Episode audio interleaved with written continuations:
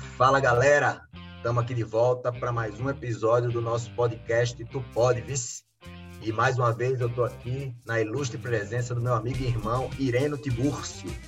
Dali Cunha, hoje nós temos a honra de contar com a presença de Jonatas Caetano, gerente operacional de loja de um dos maiores grupos varejistas do Brasil, o Grupo Via Varejo, que é dono de marcas como As Casas Bahia, Extra, Ponto Frio e Bartira. Um grande prazer, galera. Tamo junto.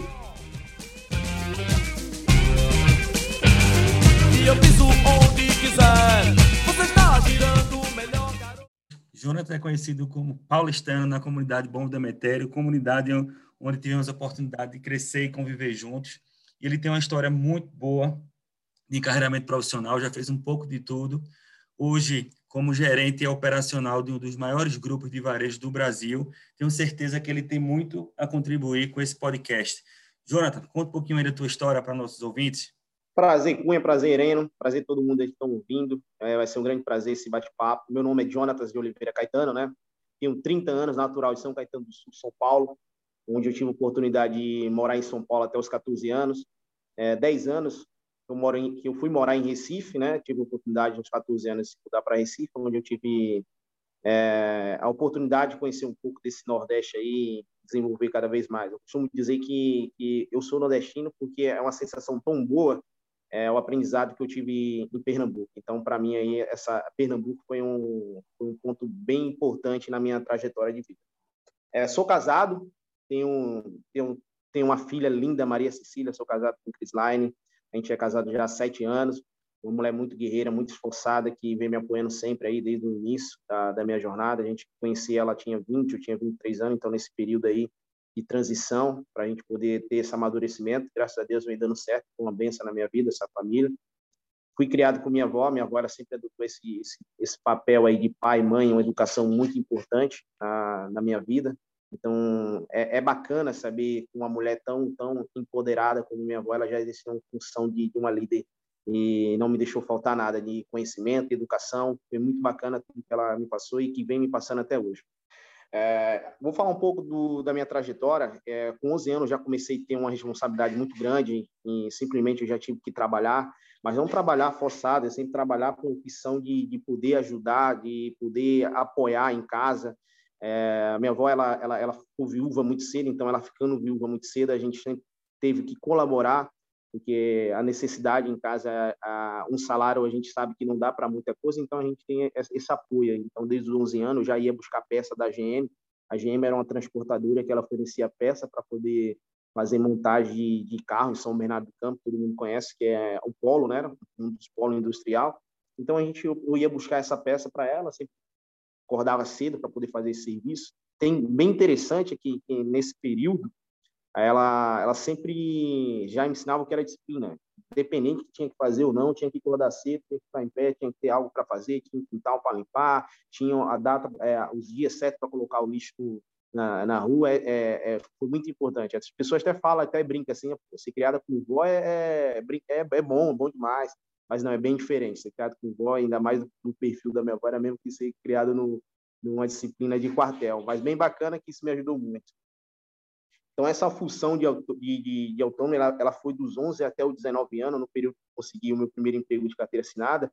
E entre esse período, eu entreguei água mineral, eu já fui montador de barraca em, feira, é, já fui chapeiro de bar, já vendi espetinho em, em, em, em, samba, em pagodes, em vários outros, outros serviços que eu fiz também, como segurança, bacana, já limpei o terreno baldio, então muitas coisas foi amadurecendo aí com, com o tempo para poder valorizar o meu primeiro emprego de carteira assinada.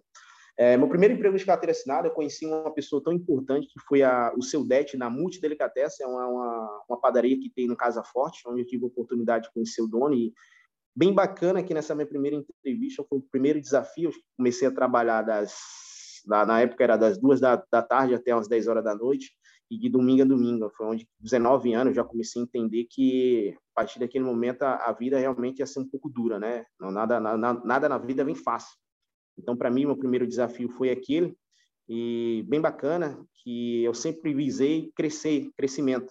Eu, eu, tinha essa qualidade sem ter formação nenhuma, sem ter nenhum entendimento do que era o que era foco, objetivo, eu tinha pouco a profundidade sobre esses assuntos. Eu simplesmente tinha uma disciplina que era que era que vem de berço, né? Como já vinha falando aí. Então eu já em frente tinha uma Samba, então já tive a oportunidade de conversar com, com o dono da, da Samba, eles fizeram um convite para a inauguração e nessa inauguração a gente estava em treinamento, nesse treinamento eu consegui me destacar em dois meses, eu já fui promovido para líder e nesse para ser líder de, do, da Samba, eu já tinha uma equipe aí com 10, 10, 10 colaboradores, eu já comecei a exercer uma função de líder sem, sem novamente, sem ter aquela base acadêmica, né? Mas é, é onde é onde fala, né? Quando se tem um grupo, ele sempre desenvolve um líder. O líder ele sempre aparece. Hoje eu tenho esse conhecimento, após ter aderido, mas é a princípio foi foi um pouco, foi um pouco disso. E também tive uma oportunidade de sair já devido ao horário, eu largava muito tarde do, do da Summer, e tive uma oportunidade em entrar no supermercado Perini. Supermercado Perini, eu fui da, do grupo Sem Consult, que é do Gui Barbosa, é bem, bem, bem intenso, onde eu comecei a entrar nesse mundo corporativo aí. E eu tive a oportunidade também de ser promovido num período muito curto, período de três meses, antes da inauguração do supermercado Perini, do Shopping Rio eu fui promovido para supervisor de frente loja. Bem bacana, porque eu já tinha uma equipe aí de, de 15 operadores de caixa, onde eu já tinha já um, um, uma organização melhor para poder fazer dessa equipe, questão de intervalo, questão de horário, onde eu comecei a entender qual era, qual era a minha, minha missão, né? qual era a minha missão que eu, e o meu, o meu talento. Eu costumo dizer que foi desenvolvido, mas eu já percebi que eu tinha algo que eu fazia bom e que as pessoas se agradavam daquilo que eu fazia. Então, isso já deu um diferencial eu consegui um, uma promoção rápida. Massa, Paulista. É, é, interessante porque, assim, a tua história, né, claro que guardada a, a, particularidade, né, a especificidade da tua história, ela é, eu acho que ela se assemelha muito com a nossa história, a minha e a de Ireno. É, quando você fala, por exemplo, que mesmo sem ter ali a base acadêmica e às vezes sem ter ferramentas, né, que é, conhecimento, mentoria, é, ser jogado, né, numa função de liderança. É, é, eu e Ireno, a gente serviu ao exército como temporário e o temporário ele tem uma particularidade, né, o oficial temporário, que é, em, com um ano de formação, né, você já é alçado a aspirante oficial e você, né, se você tiver uma boa colocação na sua formação, você tem a oportunidade de seguir a carreira. É, e quando você é colocado ali para cuidar de 30 soldados, né, três sargentos, cabos, é, às vezes pessoas que têm é, de tempo de serviço o que a gente não tem de idade, com apenas 19 anos. Foi o meu caso, foi o caso de Ireno também. E, e, isso fez né, com que a gente desenvolvesse a nossa liderança, né, fosse exposto à, à responsabilidade, e isso refletiu, creio eu, né, eu tenho para mim isso, é, na nossa trajetória, que também se assemelha à tua nessas questões de é, promoção. Né? Tanto Ireno na Caixa, quanto eu no governo federal, é, é, de forma natural, essas coisas também aconteceram muito rápido. Né? A gente foi promovido uma atrás da outra, basicamente fazendo o nosso trabalho. Mas eu queria ver do teu ponto de vista, né? O que é que você acha que contribuiu para essa trajetória meteórica? Então, Cunha, é, o que o ponto chave que eu acredito foi a questão da disciplina, né? É, que nem a gente falou, a gente não tinha eu não tinha mentoria, não tinha formação acadêmica, mas eu tinha algo muito importante que era a disciplina. E falta muito no, na, naquela época para a juventude uma pessoa com 22 anos, compromissada, uma pessoa que ela tinha compromisso com horário, uma pessoa que ela entendia que, que, que tem que chegar na que o trabalho tem que ser feito, a forma que tem que ser feita. Eu não fazia algo por, por obrigação, eu fazia por prazer. Então, todas as empresas que eu passei, eu sempre gostei de fazer bem o meu trabalho, em fazer bem feito, independente se isso era era para o meu patrão, não, eu sempre visava um atendimento e uma qualidade para os clientes. Eu sempre gostei de, de, atender bem as pessoas, eu sempre gostei de me comunicar bem com as pessoas. Então, meu diferencial é fazer algo que, que, que fuja um pouco do cotidiano, que é o dar um atendimento esse senso de dono, entendeu? Eu, eu, tinha esse senso de dono, tenho esse senso de dono, mas como eu tinha esse senso de dono, é porque eu não sabia que ele existia, que é, isso seria uma peça fundamental, mas mesmo assim a gente já, já tinha em, em execução esse, essa forma de trabalhar. Eu me lembro quando na Sunbury, qual, qual era o meu diferencial? Eu participava muito no treinamento. eu participava muito no treinamento. Talvez ali estavam muitas pessoas enfardadas, não queria sentar, não queria estar naquele tempo ali, mas não, eu me aprofundava no assunto. Eu queria saber o que era o PEPS, eu queria saber qual era, qual, como era a, contaminação cruzada.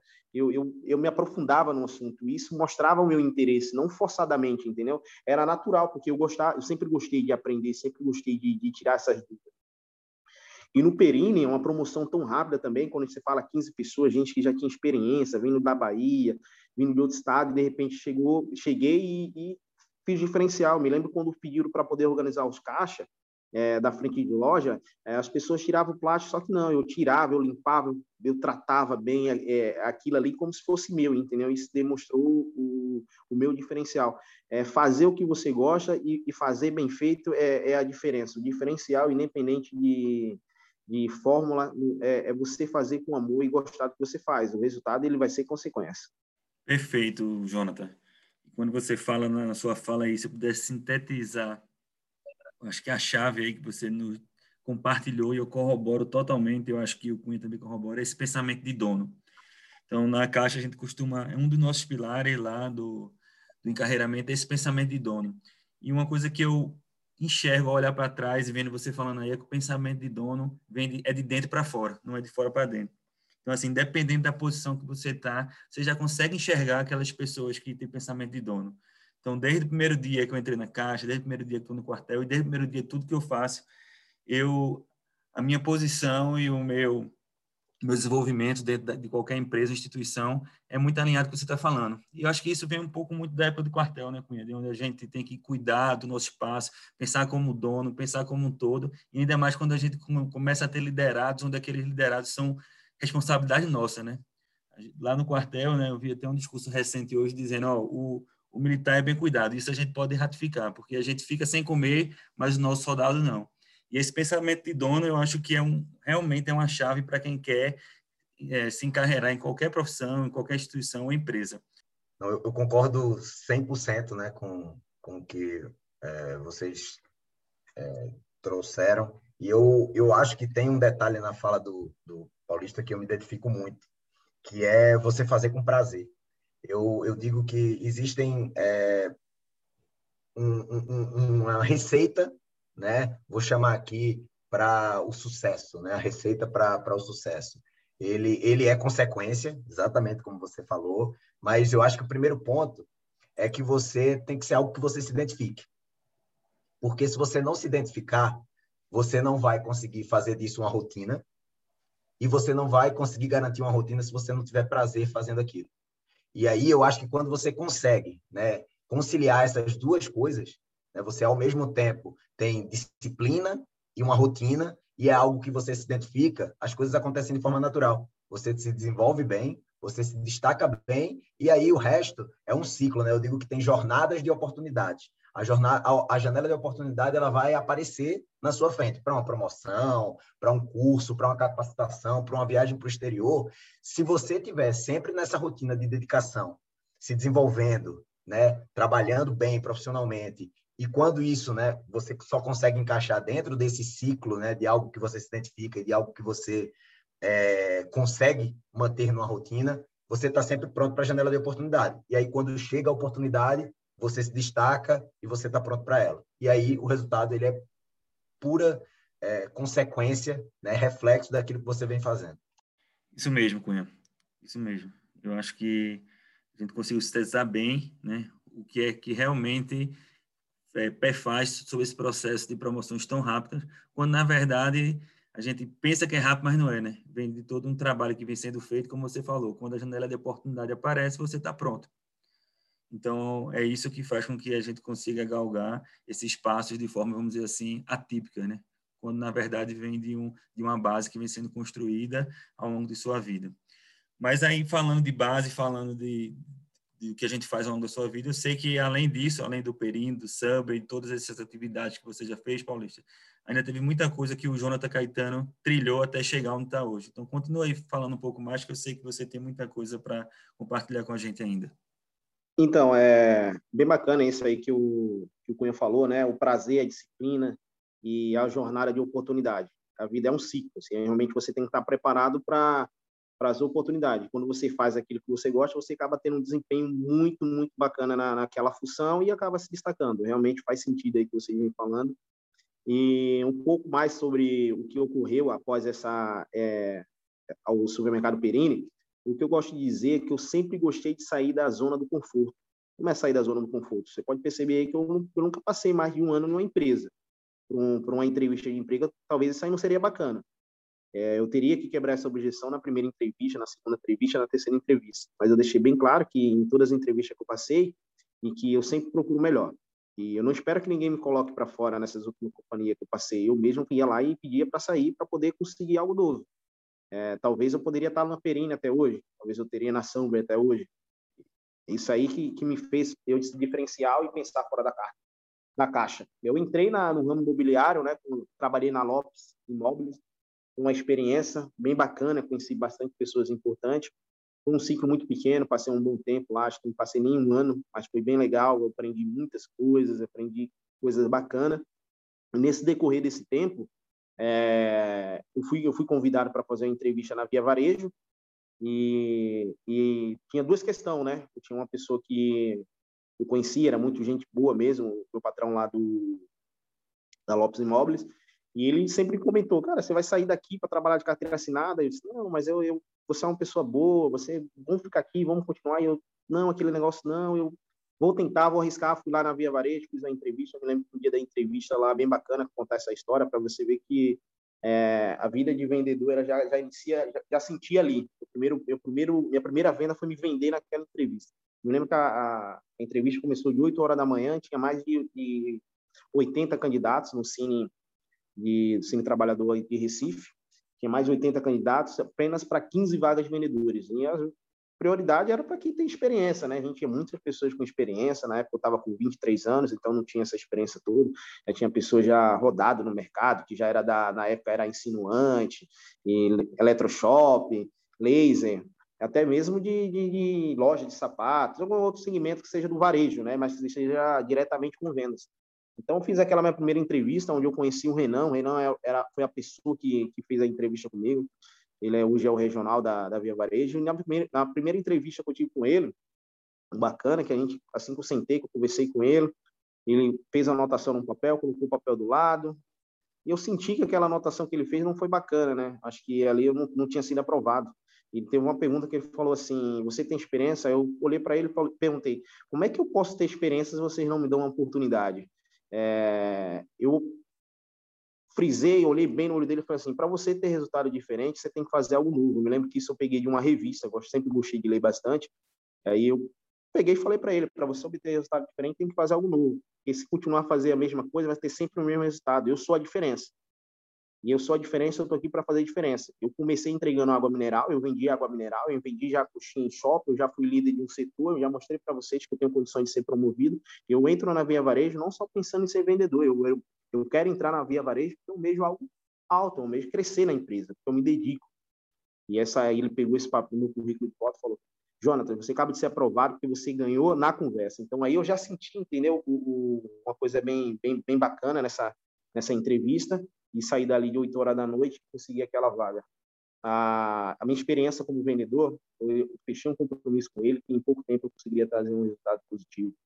Muito legal, Jonathan, ouvir essa tua trajetória até chegar na, na Via Varejo. É, é interessante porque é, é, dá vontade de saber como é que foi a, a, tua trajetória, né? Como é que foi o resultado, né? Você contando como foi ali a, a entrevista, a gente fica pensando, é, e, aí, será que deu certo? Será que ele conseguiu entregar aquilo que, esperava, né?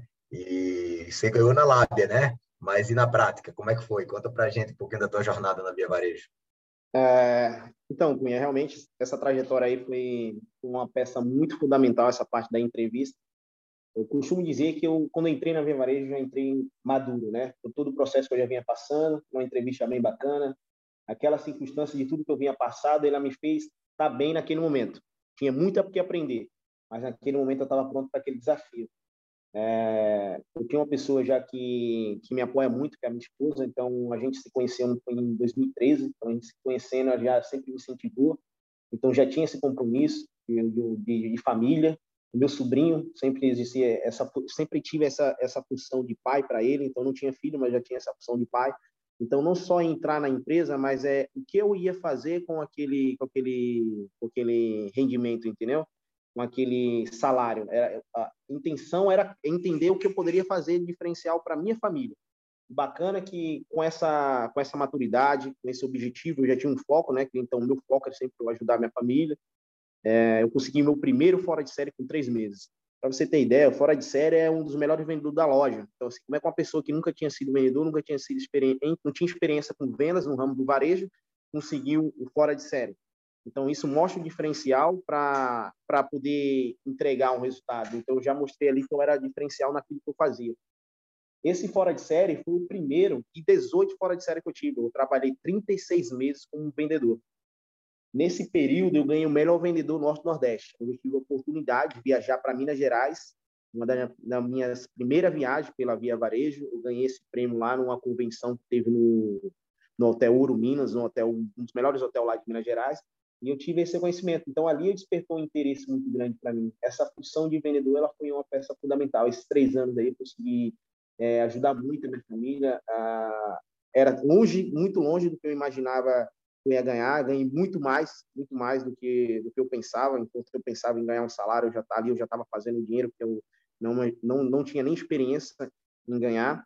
E ali eu já mostrou um interesse diferente, né? Mostrou é, uma vontade de crescer mais na companhia. Então, nesse período, quando, quando você se dedica muito como vendedor, foco, disciplina, eu já vinha colocando em prática tudo aquilo que eu vinha fazendo no 11 até o supermercado Perini. Por quê? É, eu sempre gostei de chegar mais cedo. Qual era o meu diferencial? Eu gostava de chegar mais cedo. Eu pegava de 10 horas, mas eu chegava de 9. Se deixasse, eu chegava de 8. É, meus colegas lá é, brigavam. Tinha uns, alguns vendedores que não gostavam. Realmente fazia sentido. Todo mundo ali é pai de família, todo mundo precisa de vender. Então, é até isso você vai aprendendo o que é, o que é certo, o que é errado. É, nem sempre a vontade ajuda, é, você também tem que ter essa questão da disciplina, então aprendi muito ali nesse, nesse período com, com aquele time. Eu me lembro que a nossa loja é uma loja de, de faturamento pequeno, mas a gente tinha uns vendedores muito capacitados e a gente conseguiu fazer total diferença lá no, no mercado. Bem bacana que após eu conhecer a minha esposa, né, ela tem a peça fundamental nessa jornada, por quê? Porque quando eu, ela, a gente se conheceu após dois anos, ela perguntou para mim assim: por que você não é gerente? Eu falei assim: pô, eu sou gerente porque para ser gerente tem que ter faculdade. Ela falou: por que você não tem faculdade? É porque eu não escrevi. Aí foi o primeiro sim por quê. Primeiro sim por quê, quem conhece sim por quê, o porquê do porquê, até chegar na causa raiz para a gente resolver o problema. E ela identificou que eu não tinha, não, não entrei na faculdade porque eu não tinha, não tinha essa percepção. Acabei entrando na faculdade, na Fafiri, gestão comercial, um curso tecnólogo de dois anos eu me lembro que nesse período, muitos amigos meus já tinham comprado moto. Até é bom falar esse tema, é, Cunha Irene, é, que eu quero passar para as pessoas, que nesse período, foi um período que eu poderia, estava ganhando bem, eu poderia ter comprado uma moto, poderia ter comprado um carro, mas, um carro, mas ali eu preferi investir no meu estudo. Ali foi um investimento. Eu tinha dois, duas percepções. É, ou eu parava e, e, e comprava um, uma moto de 13, 14, 15 mil, ou parava comprava um carro, eu financiava, pegava o dinheiro, eu pagava a faculdade e aumentava o meu salário. Isso até é um tema de, de, de treinamento coach que eu, eu fiz aquilo ali naquele momento sem ter entendimento algum. E ali eu consegui fazer um diferencial, que foi estudar, e ali eu aprendi muita coisa na, na Fafiri, né, nesse curso tecnológico que eu fiz. A Fafiri foi uma base muito bacana para mim, porque eu entendi de processo de gente, eu entendi de, de, de marketing, eu comecei a entender de RH, eu comecei a entender o, o comportamento, a minha oratória melhorou muito. E quando surgiu a oportunidade de fazer a prova para gerente, quando eu fiz a primeira prova para gerente, repercutiu muito. Por que repercutiu? Porque o Jonatas, que as pessoas conheciam, era um Jonatas que só chegava, fazia, vendia, embora. Ele fazia o dele, fazia bem feito, e ele nunca tinha despertado o interesse em ser gestor, nunca tinha despertado o interesse em ser gerente. E, de repente, a oportunidade chegou, é aquela, a, aquela, aquela frase que o Cunha falou, né? é o, a jornada de oportunidade. Quando você fala nessa jornada de oportunidade, eu peguei a oportunidade certa. Eu estava preparado ali, já estava cursando o último período da faculdade Fafiri, quando eu, eu entrei na, no processo seletivo para trainee, que repercutiu muito, porque o meu desempenho foi muito bom. É, meu desempenho, meu primeiro desempenho, eu me lembro que o, na dinâmica de grupo, o meu regional ligou para a gerente, e pô, o cara foi muito bom, o cara foi bacana, então eu vi, eu senti aquela repercussão. Aí passei para a segunda etapa, na segunda etapa é a última etapa com o diretor, o diretor já ligou para o meu regional, comentando, nossa, foi muito boa a apresentação dele, e aí é onde está nosso primeiro desafio aí como gestor. Perfeito, Jonathan. Acho que uma coisa que você falou aí que me tocou muito é que muitas pessoas, principalmente da periferia, não conseguem sonhar e não conseguem se enxergar em outra posição. E às vezes precisa de alguém, no seu caso foi sua esposa, para dar um empurrão e mostrar que você pode. E às vezes é só esse empurrão que a gente precisa. E eu podia aqui é, falar de vários exemplos comuns, então a gente tem aqui é, um amigo em comum. Eu acho que você vai até saber quem é quando eu falar do exemplo, que foi algo muito parecido. Ele tinha uma namorada há três anos, e aí ela entrou na federal, né, vindo de escola pública, estudava lá no Mardônio junto com você. E aí ela entrou na faculdade, ele chegou desesperado para mim. Nuno, Nuno, tô ferrado. Minha esposa vai me deixar, vai entrar na faculdade, eu vou ficar aqui um, um zero à esquerda, ela vai crescer, eu tô ferrado. Eu disse, deixa, vou deixar ela ir para a faculdade, não, tu tá doida? Não tem que deixar não, rapaz. Se tu tá achando que ela vai crescer, tu tem que ir junto. Aí eu lembro que eu ficava brincando, dando várias tapas nas costas dele. Você vai tomar vergonha na cara e vai fazer uma faculdade também. Ah, mas eu não passo. Eu trabalho de dia, pago uma faculdade à noite. Vá-se embora se virar. E hoje, ele é formado, professor de educação física. Tá aí, com sua vida aí. Teve um filho recente, mas precisou de alguém estar tá dando esse empurrão. Então, assim, o empurrão que sua esposa deu em você, que eu dei nele, é um empurrão que muita gente precisa. E eu acho que é isso que a gente quer com esse podcast: é mostrar que tu pode, vice então, assim, é mostrar que as pessoas podem chegar onde elas quiserem. Com disciplina, foco, determinação, com força de vontade, elas vão chegar. E o, o mais interessante é, é que pe, pequenas, pequenos pontos da tua fala mostram isso, né? Que às vezes a gente pensa que é, o cara precisa de um, uma formação, uma mega formação para conseguir é, galgar uma oportunidade, mas muitas vezes você percebe que a vontade de aprender, a vontade de fazer, a vontade de crescer e de ajudar contam muito mais. Né? Eu usei isso muito no início da minha trajetória, quando eu também participava de processos seletivos e ainda continuo participando, né? Mas hoje eu uso muito mais, né? Quando eu vou fazer a seleção das pessoas, né? Quando eu vou atrair pessoas, atrair talentos para trabalhar comigo. Eu sempre digo que, assim, a gente tem um quadrante, né? É o quadrante de quem sabe e quer, quem não sabe e quer, quem sabe, mas não quer, e quem não sabe e quem não quer. Né? Eu, eu separo as pessoas dentro desse quadrante para poder fazer uma análise. E é óbvio né, que todo mundo quer quem sabe quem quer.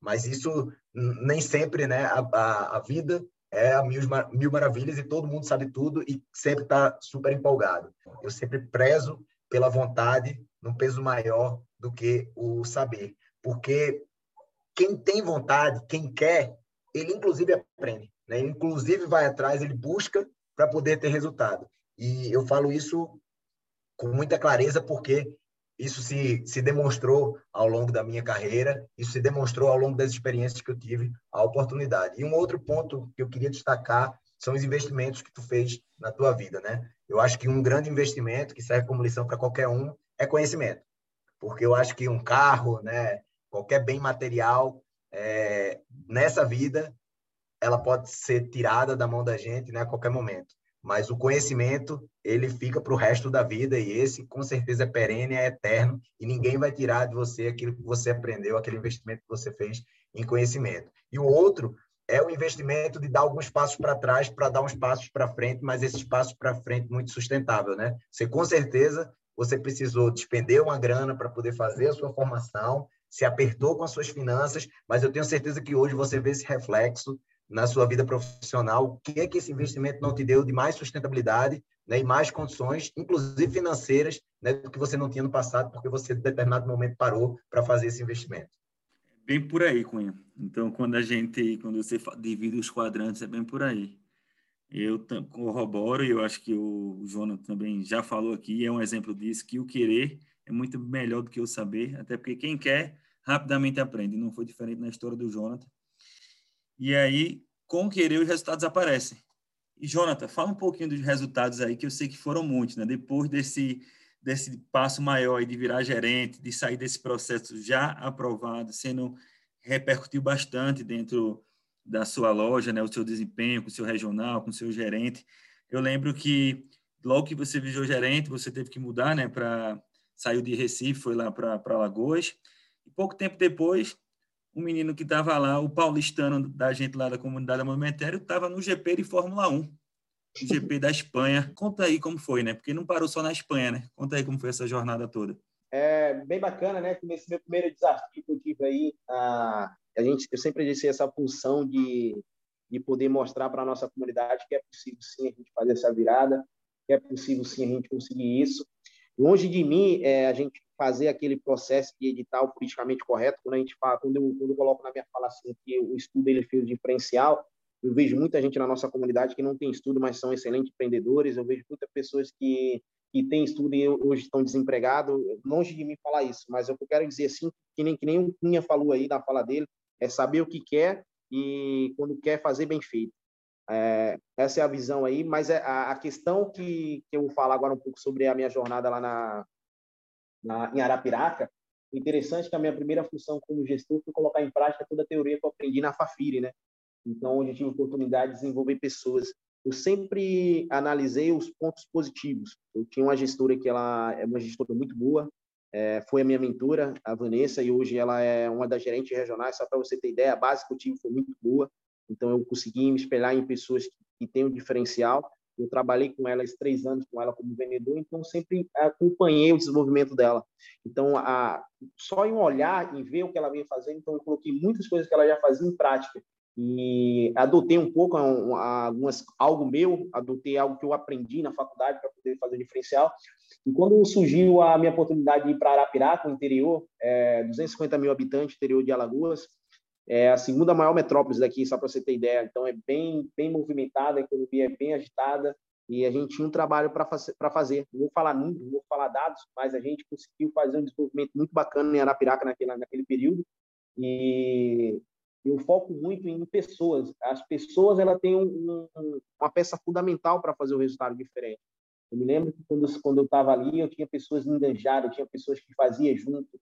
Eu consegui desenvolver bastante pessoas. Acho que uma parte fundamental a minha como gestor é conhecer o perfil de liderados, a, a forma qual eu vou me comunicar com as pessoas, é, a mesma forma que eu falo com, com a Jéssica, não vai ser a mesma forma que eu falo com o Claudivan, não vai ser a mesma forma que eu falo com, com a, com a Ju, então é, são, são funcionários que eu vou falar de forma diferente, porque um vai ter 47 anos, um vai ter 25 anos, outro vai ter 30 anos, mas o mais importante é que todos entendam a comunicação e que ela faça sentido para todos entender qual é, o, qual é o objetivo e aonde a gente quer chegar. Eu sempre tive metas claras, como a gente vai chegar, eu sempre tive diretrizes clara como a gente vai fazer para poder chegar lá. E quando surgiu a campanha, essa campanha Show de Encantamento, que foi a viagem para a Espanha, eu tinha 25 é, pontos para poder trabalhar. Não era simplesmente chegar, chegar e vender. Então, tinha outros pilares para poder. Eu tinha que cuidar de gente, eu tinha que cuidar de cliente, eu tenho que fazer por novo. Nem sempre trabalhar com desligamento seria um ponto fundamental. Faz parte, mas poder conhecer as pessoas, ouvir as pessoas, entender as pessoas e despertar o melhor de cada pessoa foi o diferencial que eu fiz nesse trabalhar na Piraca. Tanto que eu só consegui ficar um ano nessa filial, já fui puxado para a capital. E aí eu consegui essa viagem, show de tratamento, esse, esse conhecimento foi no, no, em Minas Gerais também.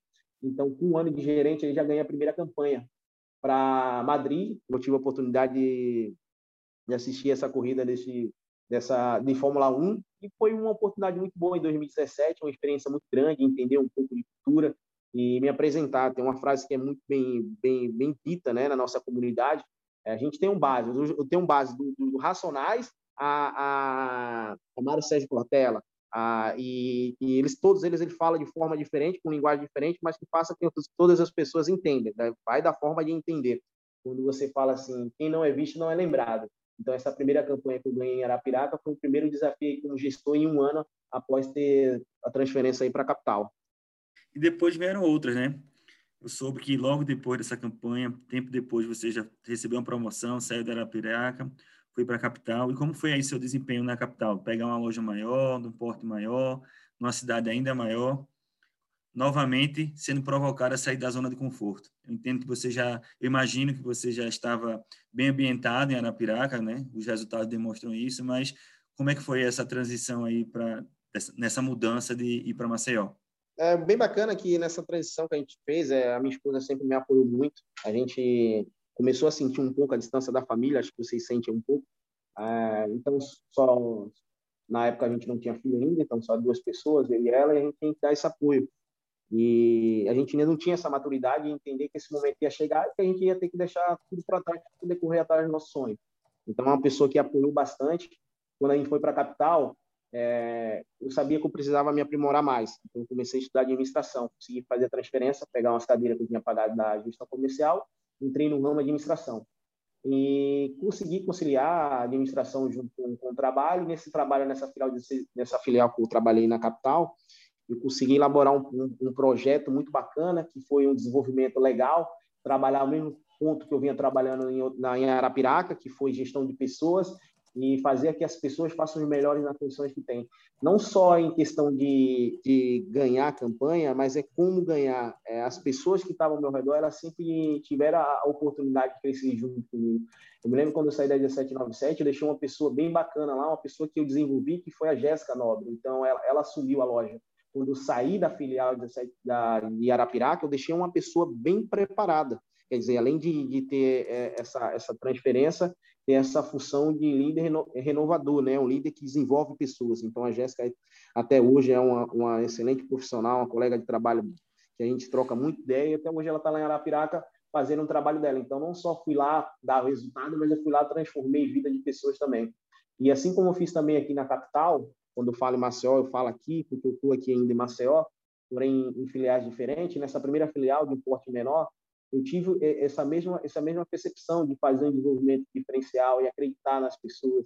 Eu me lembro que assim como eu entrei na Via Varejo sem ter experiência como vendedor, eu sempre procurei trazer pessoas também que não tinham experiência no ramo de venda de varejo, mas que tinham vontade. Eu acertei muitas pessoas, então isso foi uma peça fundamental na filial que eu trabalhei e a gente conseguiu um resultado muito bacana. E através desse resultado, com um ano a gente conseguiu a nossa primeira na primeira campanha, a segunda campanha, né? A primeira campanha da filial, onde a gente ganhou o certificado de loja diamante. O certificado de loja diamante são de 1.100 lojas, Irene, e apenas de 1.100 lojas são apenas 21 lojas ganhou. Então, a minha loja ganhou como modelo operacional via varejo de excelência, que naquela época era muito bem citado, era muito bem falado, e que mostra a disciplina na operacional desenvolvimento da Via Varejo naquele momento. Então, para mim, foi muito bacana mostrar que o meu trabalho era feito assim, com muita naturalidade, e que eu precisava muito das pessoas que estavam cercadas ao meu redor. Tanto que naquele momento ali eu tive pessoas que se desenvolveram, que até hoje está tá, tá bem no mercado. Exemplo, o Erlan, o Wagner, são, são pessoas que se desenvolveram ali naquele período comigo. Eu, de certa forma, diretamente ou indiretamente, eu ajudei muito eles nesse desenvolvimento, nesse período de transição. E essa campanha que eu ganhei foi para Dubai. É, antes da pandemia tiveram outras campanhas, né? É, eu estava conversando com você antes e você falou que já está em outra filial também aí de um porte maior. Nessa, nessa transição que eu tive, é, eu ganhei o segundo ano, mas meu maior desafio que eu tive na capital foi passar dois anos em trabalhar em cima do meu próprio crescimento. Por que trabalhar em cima do meu próprio crescimento? Porque quando você foca naquilo que é oportunidade, você consegue ter um plano de ação para todas as oportunidades. Vou dar um exemplo que se você está na situação difícil hoje, um ano, no, no, outro mês você pode fazer algo diferente. Agora, fazer algo diferente do que já foi diferente foi o meu maior desafio. Então, eu consegui a, a, a terceira campanha, que foi a Perto Play, a viagem para Las Vegas, onde tive uma experiência de conhecer várias pessoas. Nessas viagens, o bacana é, é, o nosso network, a gente consegue conhecer várias pessoas muito importantes, é, gerente, vendedores, família, conhecer, entender é, diretores, presidência, e você consegue está bem visto, né? Querendo ou não, é um trabalho é, bem feito. Isso demonstra que é um trabalho bem feito para todos e todos têm interesse em conhecer um pouco dessa história. E foi me dar o desafio de assumir uma filial de um porte maior, um desafio maior, com um grupo muito maior de pessoas, na onde eu acredito que a gente sempre está pronto para aprender, né? a gente sempre tem que estar tá pronto para aprender. Eu não posso dizer ali que eu cheguei ali pronto, eu estava preparado para aquele momento, mas eu aprendi muito nessa filial. Eu aprendi, venho aprendendo a cada dia mais, trabalhar com pessoas, entender o, o que, que a gente precisa fazer, que juntos a gente consegue trazer um resultado bem diferente. E graças a Deus a gente, a gente conseguiu muito, nossa equipe é uma equipe diferenciada, a gente vem se destacando em, em dois anos aí consecutivos em resultados positivos, a gente tem cinco fora de série, é, ganhamos campanhas recentemente, e o mais importante é transformar a vida. Eu me lembro, eu, vejo muito que nessa filial é, eu, eu, ajudei muitas pessoas. Eu vou dar um exemplo. Eu tenho pessoas hoje que cuidam muito bem da saúde, porque a gente teve uma conversa bacana.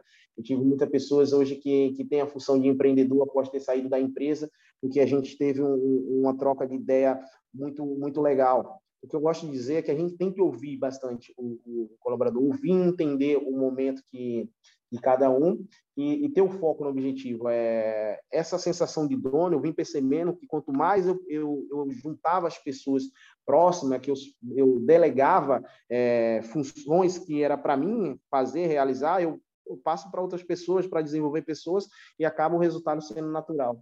É, o foco no objetivo não é tanto números, né? A gente, quando fala meta, não é como bater meta, a meta individual, a meta de família, se a gente está bem fazendo aquilo que a gente gosta, a gente consegue um resultado diferente.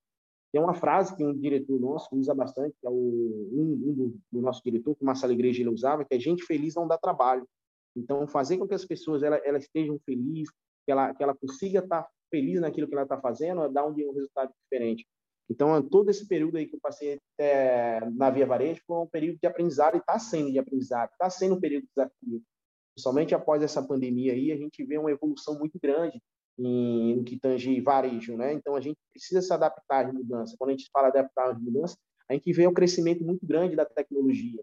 Então, como fazer aquelas pessoas que têm um, um, uma certa uma certa dificuldade com o aplicativo, certa dificuldade com processos, entender. A gente não pode abandonar essas pessoas. Então, a gente, função de líder, é, é, acompanhar, desenvolver e fazer essas pessoas acreditar que é possível, porque a gente tem uma peça fundamental, uma muito bonito quando a gente, quando eu recebo muita mensagem aqui no meu celular, falando, pô, cara, muito obrigado, você me ajudou. Muito bonito também quando você recebe feedback. Eu acho que você deve melhorar nisso. Acho que você precisa fazer dessa forma, porque o bacana é você ter troca, essa troca de ideia no varejo. Então, é o, o, uma constância no varejo é, é, a mudança. Então, isso é a gente tem que estar preparado para ela a todo tempo.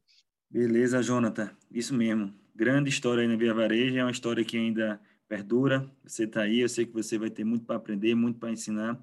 E quando você fala que transformar a vida é o que importa, é, faz muito sentido para mim. Como falou, o número é só o meio, né? O fim, na verdade, é transformar pessoas. E quando a gente fala trans, transformar pessoas, transcende qualquer coisa. E essa frase aí que você falou do seu regional, né? Gente feliz não dá trabalho, é a pura verdade. E, é, e, me tocou um exemplo que você deu aí de um colaborador que, em conversa com você, resolveu sair e seguir o seu caminho para ser feliz no, em outros áreas, né? E é isso que a gente tem que buscar. A gente tem que buscar sempre, como líder, tirar o melhor de cada pessoa, de cada colaborador. E às vezes o melhor dele não está do nosso lado, não está na nossa empresa, está em outros desafios. Mas olhando essa tua trajetória, não só na Via Varejo, mas desde o início aqui dessa nossa conversa, ratifica o meu entendimento, né, que é o entendimento de muita gente, e, e de vários teóricos aí da, da, administração que o vendedor é, ele está dentro de nós em todos os momentos, seja no processo seletivo, seja numa função, seja numa negociação, seja no relacionamento com o cliente interno da empresa ou cliente externo. Então, você está toda hora vendendo. E essa sua história aí de, de venda, não só na Via Varejo, como na, nas funções e nos desafios que você teve, eu acho que tem muito a contribuir com os nossos ouvintes aqui. Então, de forma a sintetizar e deixar mais claro aí, quais são os pontos que você enxerga que um bom vendedor precisa ter? Legal, Irene, que uma das coisas que eu falo muito é que para ser um bom vendedor você precisa primeiro ter vontade, foco, disciplina e objetivo. O foco ele vai te manter naquilo que você tem disciplina, a disciplina vai te manter naquilo que você tem objetivo para você poder chegar até, até o, o, o ponto onde você almeja. Mas o mais importante, e não deixa de ser uma, uma peça fundamental, é você conhecer aquilo que você vende, você conhecer aquilo que você vai passar, para você passar com confiança, você passar a, a, aquele, aquele, aquele produto, seja lá um carro, seja um produto cosmético, seja um móvel, o que seja, o que seja que você esteja vendendo, você passar uma segurança daquilo que você está vendendo. Você conhecer aquele público qual você quer atingir, a forma que você quer atingir, qual o impacto que você vai causar na, na sociedade com o seu produto, é acreditar na sua marca, entender o, o propósito da, da, da, empresa da qual você está você tá trabalhando, se não é uma empresa, seja informal, é, mas você conhecer o, aquele produto, o diferencial que ele vai trazer para o mercado. Porque a partir do momento que você compra aquilo que você vende, você consegue passar com uma, com uma maior facilidade para as pessoas entender o que é o que é o produto. Então, quando a gente fala em questão de vendas, primeiro é a gente se conhecer e para depois a gente se conhecer, a gente entender o que, que a gente está vendendo. É para a gente fazer com amor, com vontade, com paixão, a gente conseguir entender qual é o comportamento do consumidor, usar técnicas de venda como, como negociações em objeções de, de, de, de não, né? virada de, de produto, é, virada de mercadoria, como abordar esse cliente, a forma, que eu, a, a forma que eu vou me comportar na negociação com esse cliente. Então, assim, o vendedor ele, ele, ele tem que ter planejamento ele tem que ter todo um script para poder seguir. A gente vê hoje em dia muitos vendedores que não teve formação alguma, mas é caso raro. É, se você se desenvolver, cada dia mais o mercado vem mudando, e se você vir, vir se desenvolver, pro, provavelmente você vai ter sucesso naquilo que você faz. É, é, fazer com paixão e fazer com vontade, mas não pode deixar de estar tá se capacitando para poder trazer um diferencial naquilo que está vendendo. Acho que a peça fundamental aí é você estar tá se transformando constantemente para poder ser um, um, se manter um vendedor aí de sucesso. Oh, legal, Paulista. E além né, dessa questão é, da venda, né, que eu acho que é fundamental para quem trabalha no ramo que você trabalha, uma coisa que me deixou bem é, interessado, e eu falo isso é, querendo entender, conhecer e, e fazer uso de, provavelmente dessas ferramentas que você vem utilizando. Você falou que muito desses resultados, um deles em específico, foi fruto da, da tua unidade ter sido referência em gestão operacional. E eu queria conhecer um pouquinho como funciona né, a gestão operacional na Via Varejo. E eu queria saber também qual foi o teu diferencial. Né? Eu acho que na vida de todo gestor, a gente sempre está preocupado, né? Como organizar as atividades, como organizar o time, né? Poxa, se eu faço muita reunião é ruim porque eu atrapalho a produtividade. Se eu faço pouca reunião, eu não me comunico bem com meus colaboradores e aí eu não consigo passar, eu não consigo saber o que eles estão fazendo. Qual é o melhor é, ferramenta para utilizar? Pô, eu crio, compro a melhor ferramenta, o project gasto uma grana, ou às vezes é melhor usar o WhatsApp que já está aí né, na mão de todo mundo, muito mais fácil né, no dia a dia da pessoa. Queria que você contasse um pouquinho né, de como funciona na Via Varejo e contar um pouquinho dos, dos atalhos, né, das ferramentas, das dicas que você tem que fez com que você né, fosse, de fato, uma referência em gestão dentro da Via Varejo. Muito bacana quando, quando você fala assim, eu vou falar em gestão operacional, eu vou falar por um tudo, vou especificar apenas a Via Varejo, eu acho que isso, aqui, ah, isso acontece em qualquer tipo de mercado, se você tiver um, um, um plano focal para você poder chegar ao objetivo, você consegue trazer um resultado diferente. Eu costumo dizer que eu sempre tive o conhecimento como, como um ponto fundamental em desenvolver pessoas. Quando você fala em vendas, dependendo do ramo que você está, a vendas ela não, não é só baseada no, apenas em vender o produto. É, é a qualidade, a, você, a eficiência de você poder vender um pós-venda, a eficiência de você fazer um, um, um, seja lá um carnê, independente de uma forma que você usa, uma forma de cartão. O, o, hoje, hoje a maioria das empresas ela já conta com, com, com o próprio banco, um próprio processo de financiamento muito importante para a companhia. Isso vem trazer um diferencial no mercado. O bacana é que se você tem disciplina e você tem uma métrica a chegar, você almeja em todos os pontos um, um, objetivo. Como fazer as pessoas entenderem que aquilo ali ela tem que ser feita e como tem que ser feita. É, é passar de uma forma que seja clara para todos. Essa, essa é uma posição muito bacana que a gente que eu, que eu uso bastante na minha gestão, independente se seja na via varejo ou em qualquer ramo que eu esteja, é poder, poder fazer que as pessoas entendam a comunicação e que a comunicação ela, ela, ela, vê, ela, ela faça sentido com, com o plano de desenvolvimento da companhia, com os mantras da empresa. Hoje em dia, a, a Via Varejo ela foca muito em pessoas, em processo de, de, de, pessoas, mas o ponto fundamental é gente, é cuidar de gente. Então, quando a gente fala em cuidar de gente, é cuidar do time, é atender bem o cliente, é dar um pós-venda com qualidade. Então, é, essa é uma peça fundamental que eu gosto de usar muito na minha gestão para poder trazer um resultado diferente.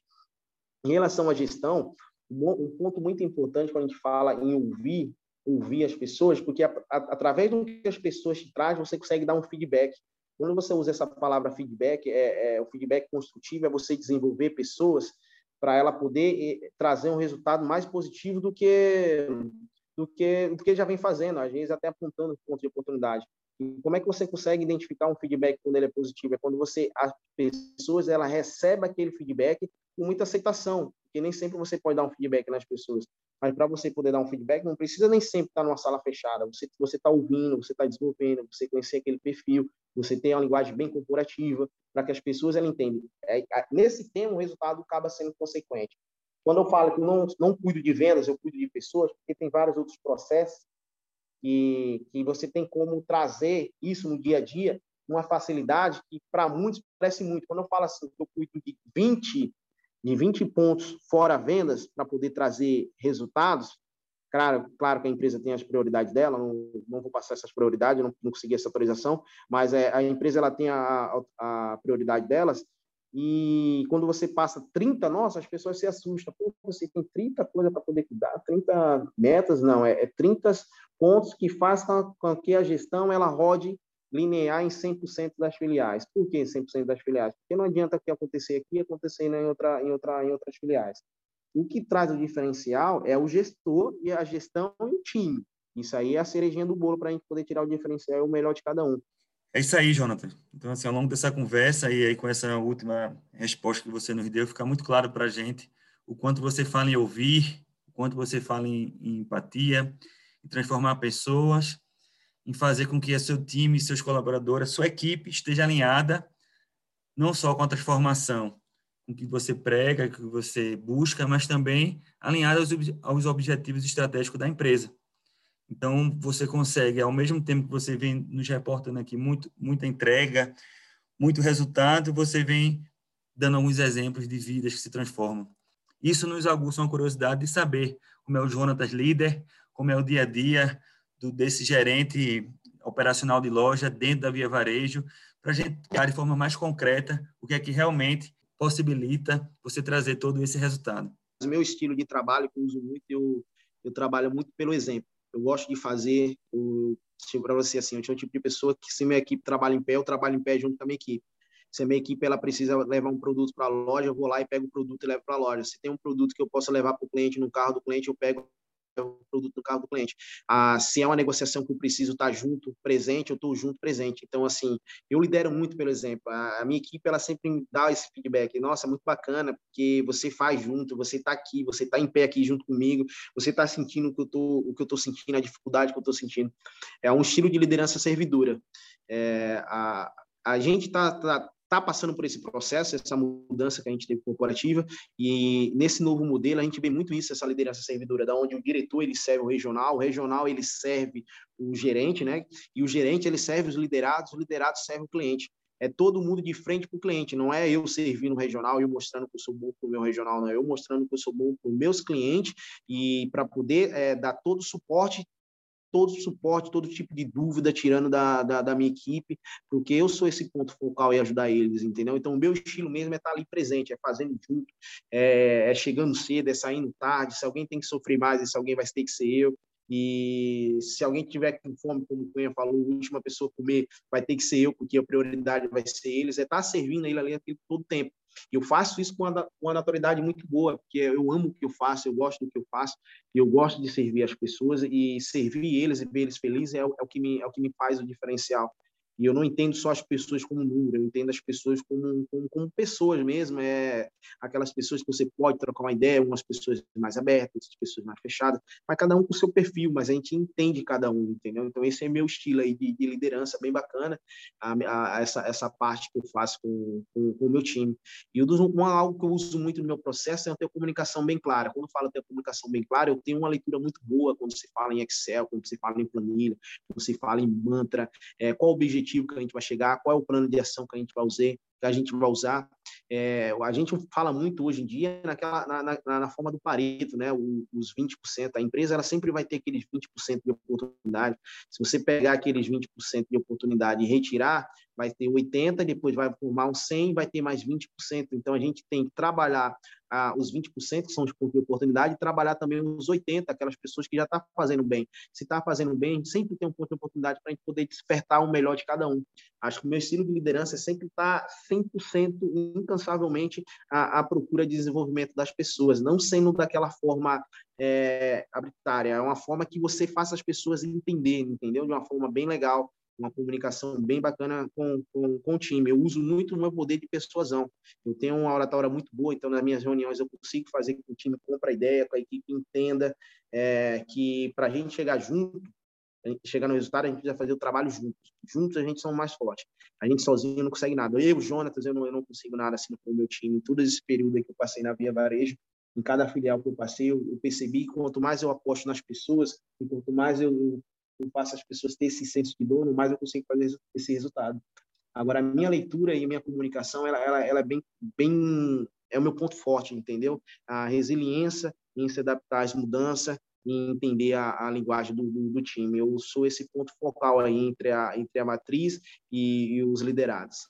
O, o, o, legal é que, assim, é, a gente vem entrevistando né, e conversando com muitas pessoas, né, e, e muitos líderes né, jovens, e um que, é, uma, na verdade, né, que também falou da liderança servidora, foi a Juliana Coelho, nossa última entrevistada, e eu acho que isso é uma tendência, né, na, na liderança de hoje em dia. E eu digo que é, esse é o tipo de coisa que se encaixa não só na vida profissional, mas na vida pessoal também. Eu não sei se para vocês é, isso é nítido, mas assim hoje em dia é, os pais se preocupam muito mais com os filhos, estão muito mais próximos dos filhos, é, os chefes estão muito mais próximos né, dos seus liderados, porque de fato deixaram de ser chefe e passaram a ser líderes. E eu acho que é isso, né? É, é liderar pelo exemplo, é estar próximo, é fazer junto, é estar presente. E eu acho que isso vem mudando. Por outro lado, a gente percebe que quando você está próximo, né, quando você vivencia com as pessoas, você está no bom e você também está no ruim. Né? Você está nas crises, você está nos problemas. E, e eu queria saber, queria falar um pouquinho, né, queria entender um pouquinho, na verdade, é, como que funciona a gestão de, de crise, é, gestão de conflitos, né? Como é que você lida com isso? E se você puder complementar, falando um pouquinho de como foi lidar, né, com tudo isso que a pandemia trouxe para a gente aí nesse último ano. É, então, interessante que eu sempre uso uma frase que eu falo assim: bom no bom é bom, bom no ruim é para poucos. É, Cara, o bacana da gente poder ter esse, essa gestão de conflitos é saber entender que o momento bom ele vai estar, mas também vai chegar um momento difícil, um momento de oportunidade. E é onde você tem que manter a cabeça firme, se manter firme, se montar, é, se montar uma estrutura bacana para poder é, sair desse, dessa situação no qual você não se perca, né? Eu costumo sempre preparar meu time o bom, tá bom, beleza. Aí eles falam assim, poxa, Jonathan, a gente ganhou, a gente, você comemora pouco, né? Eu, eles falam que eu comemoro muito pouco. Não, eu comemoro com o time, mas eu comemoro muito pouco. E quando eu tô, e quando a gente está numa situação difícil, eu também consigo manter para ele uma postura que as coisas tá bem, que a gente vai sair daquela, que aquele momento vai passar e eu preciso que eles tenham essa maturidade. É, gestão de conflitos. Quando a gente fala em gestão de conflitos, existe muita técnica que a gente usa, né? Eu uso muitas técnicas que eu aprendi na minha formação em administração. Eu acabei me formando agora em administração na, no, no SESMAC, então eu tive a oportunidade de conhecer professora de RH e eu tirei muitas dúvidas. E uma das dúvidas que eu tirei para ela, sim, gestão de conflito individual, quando acontece muito em, em empresas, hoje em dia tem muito esse choque, é, é não deixar passar da fase. A, o conflito ele tem cinco fases a fase, a, a, fase número um, né, que é você começa a levantar o tom de voz, ou até uma discussão que não é legal, a fase número dois, você começa a não entender o que a outra pessoa está falando, e a fase número três, acaba tendo aquela, aquela, aquela confusão, então eu sempre preparei meu time, eu, fiz, eu dei até uma aula para eles, eu usei uma aula, porque eu peguei o conteúdo da empresa e passei para eles como essa questão de gestão de conflitos, e muitos hoje em dia me agradecem, porque isso também ajudou na vida pessoal. Olha, Jonathan, eu não passei da fase 1, quando eu vi que eu não estava muito bem naquela, naquela, naquela situação daquele conflito, eu já parei, eu, eu sabia que se eu passasse de fase, isso ia acontecer. Me lembro que minha avó dizia muito uma frase que dizia assim: não briga dois quando não quer. Eu falei, poxa, como é que não briga dois quando não quer se outra pessoa ela quer de todo jeito? Mas se você não passar da fase do conflito, você consegue fazer essa virada. É, quando a gente fala internamente, quando a gente fala isso na visão, na visão macro, a gente tem uma paciência em entender, tem um, um, um, trajeto, uma proposta muito boa. Falando por um varejo um todo, quando você me fala na gestão de crise, quando a gente passou por esse período de Covid-19, a gente teve um desafio muito grande no varejo, porque muitos é, é, micros, microempreendedores acabaram fechando porta porque não tinha essa, essa visão de se reinventar, mas abriu outras mil em uma porta, porque muitas pessoas viram uma oportunidade que estava lá em fazer um, uma venda online, de colocar seu produto num canal de comunicação bacana e, e trabalhar junto com, com essas oportunidades. Eu costumo dizer que isso aí é você dançar junto com a música, é você trabalhar junto com, a, com, com as regras. A gente fala, pô, Brasil hoje tem muitos impostos, Brasil hoje tem muitos tributos, mas tem empresas fazendo muito bem, jogando com a regra. Então, se ela está fazendo, a gente tem que fazer também. A gente tem que copiar quem está fazendo bacana, quem está fazendo bem. Então, a gente, quando fala isso depois do Covid-19, a gente fala muito no e-commerce. O e-commerce é um ponto fundamental ainda dessa virada do varejo. Só que o brasileiro jamais vai deixar esse, esse, esse convívio do, do, do, do de estar tá presente, de querer estar tá ali, de conhecer o produto, de tocar na mercadoria. Então, a gente precisa associar isso com, com o que vem acontecendo hoje no nosso país. A gente não a gente tem a nossa a gente se baseia muito no, hoje no, no maiores no maiores mercado, macro mercado, quando a gente fala da China e a maior potência mundial em e-commerce, a China participando com quase 46% do e-commerce, enquanto o Brasil participa com 12%. A gente fala em 88% de oportunidade. Mas como a gente vai atingir? Talvez a gente a nossa vivência ainda seja um pouco maior, mas é muita oportunidade quando se fala em e-commerce.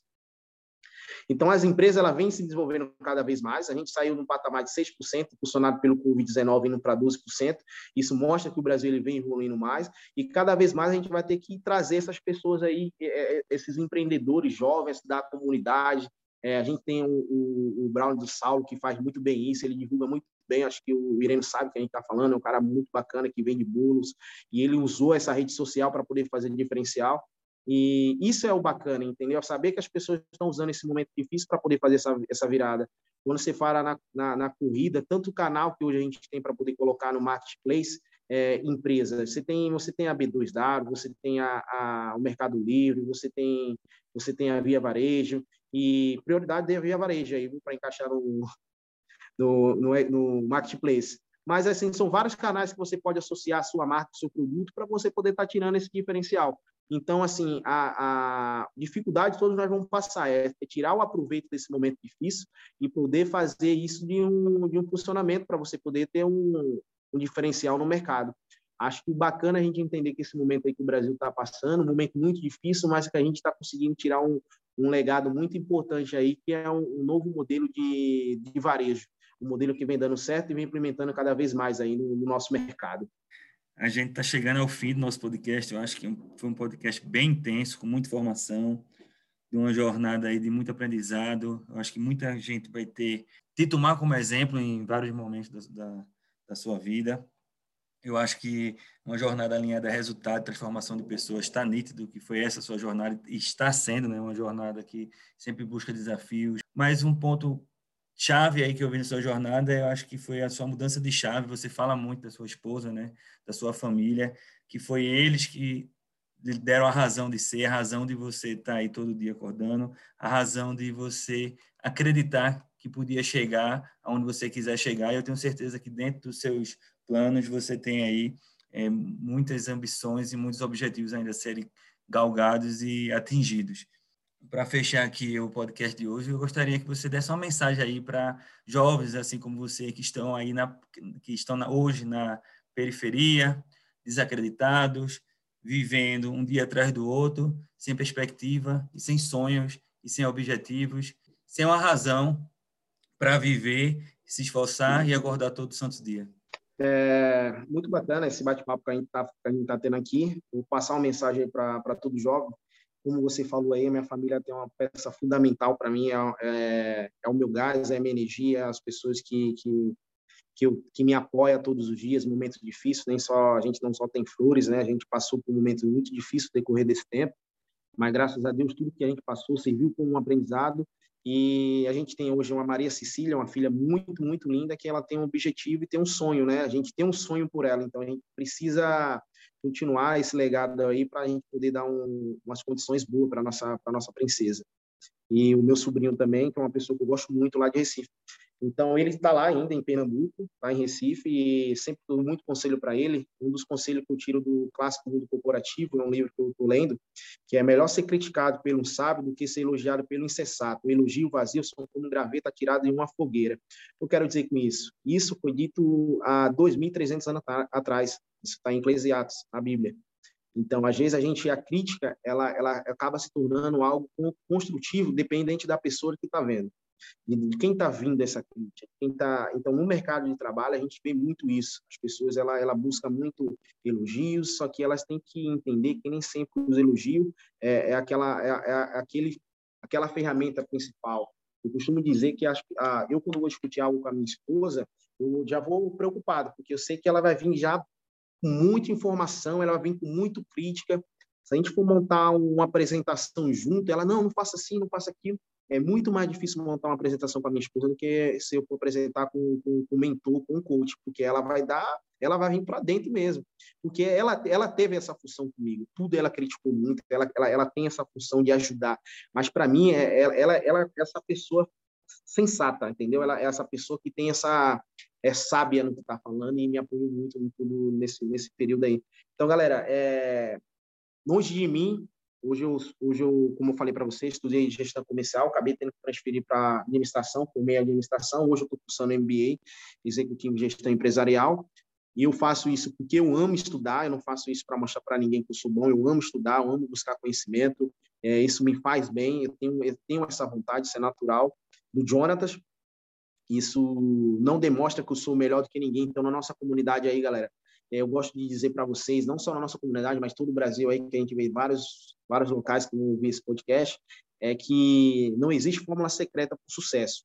Quando eu digo que não existe fórmula secreta, eu vejo muitas pessoas que não são formadas são bem-sucedidas, eu vejo muitas pessoas que são formadas e não até hoje estão, estão desempregadas, eu vejo pessoas que saem da faculdade agora não conseguiram o primeiro emprego, e vejo pessoas com 43 anos 43 anos, 50 anos entrando em multinacionais. Não existe. Existe o querer, a vontade em saber onde você quer entrar e como você quer entrar. Acredite no seu potencial, acredite no seu sonho. Tem uma frase que eu uso muito é: tenha atitude de vencedor. O céu é, é o céu é o limite. Então, dependente, é, tenha atitude de vencedor.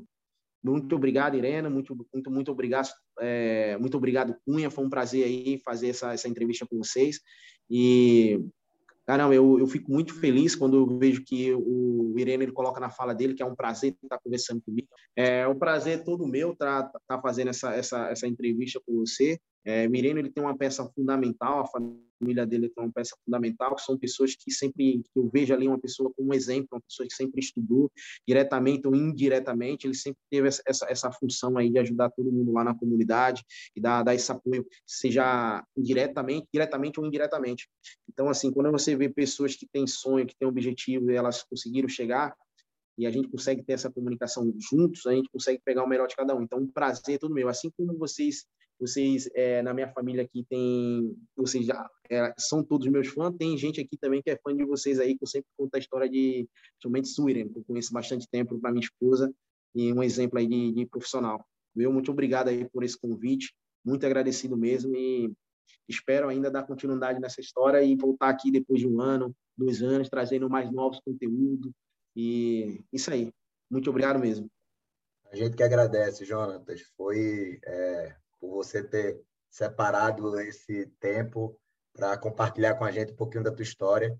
E eu não tenho dúvida em falar que, assim, eu acho que de todos que a gente teve a oportunidade de conversar até agora, é, a tua história, é, ela se destaca pela, pela superação é, que você, né, você trabalhou de tudo um pouco, né, você é, passou né, por dificuldades, e, você batalhou muito para chegar onde você chegou. Então, não só de superação, mas também é uma história de muito sucesso.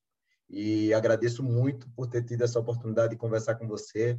Foi um prazer. Muito obrigado. Valeu, Jonathan, meu amigo paulistano.